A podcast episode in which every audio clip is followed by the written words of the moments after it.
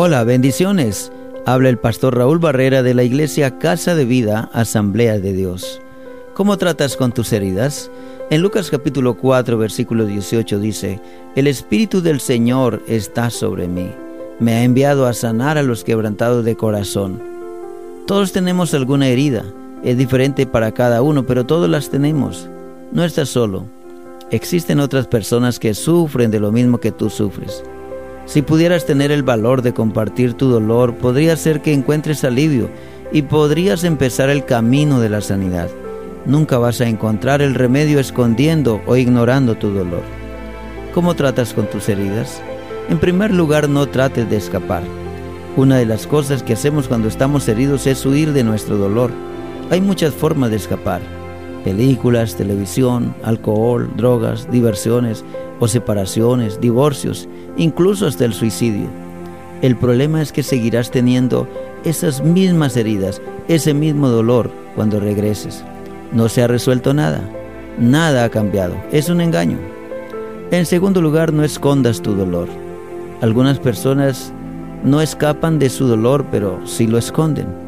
No se lo cuentan a nadie y ponen una cara como de que no pasa nada. ¿Cómo esconden su dolor?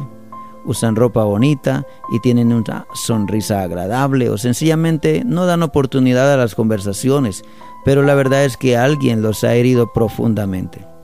No nos gusta reconocer que alguien ha herido nuestros sentimientos, así que los disfrazamos. Algunas veces las personas disfrazan su dolor con el materialismo o las diversiones. Cuando sienten dolor van de compras para sentirse bien e importantes, pero las posesiones nunca compensan el dolor. Cuando estás herido, ni aun todas las posesiones del mundo aliviarían tu dolor. Tampoco lo hacen las fiestas ni cualquier tipo de diversión o cosas que te produzcan placer como el sexo o la droga. En tercer lugar, no guardes rencor. El resentimiento nunca ayuda. Sin embargo, hacemos esto cuando la gente nos lastima. Nos amargamos y guardamos la ofensa. La ofensa te desconecta de Dios y la amargura te lastima más. No importa lo que te hayan hecho, violación, rechazo, falta de respeto, difamación, traición. Hay algo peor que eso, es la amargura. La amargura es un veneno que te puede matar, que te carcome por dentro.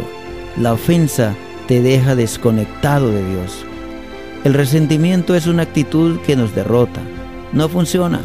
Solo te lastimas tú mismo con tu enojo. No lastima a tu ofensor Tú puedes estar tan alterado en tu mente y tan resentido que te mantienes preocupado con tu dolor y ellos siguen por la vida muy felices.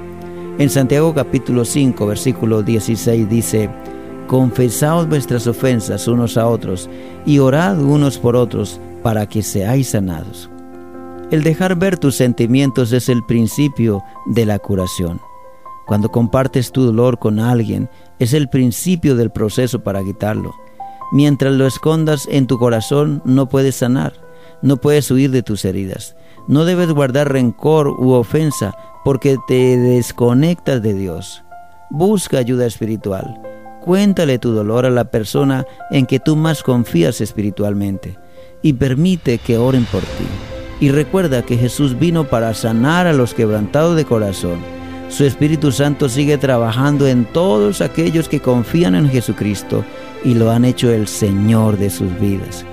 El Señor va a darte compañeros espirituales, amigos espirituales para que te ayuden y el Espíritu Santo estará obrando en tu corazón.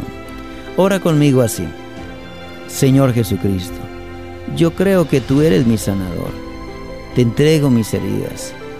Te entrego mis resentimientos te entrego toda ofensa que hay en mi corazón. Te entrego el dolor que hay en mi corazón. No lo llevaré más. Te lo entrego. A cambio te pido que me des tu paz y tu perdón. Hoy tomo la libertad para mi alma y entrego a mis ofensores en tus manos. Sáname y lléname de tu amor verdadero. Gracias Señor. Amén. Bendiciones.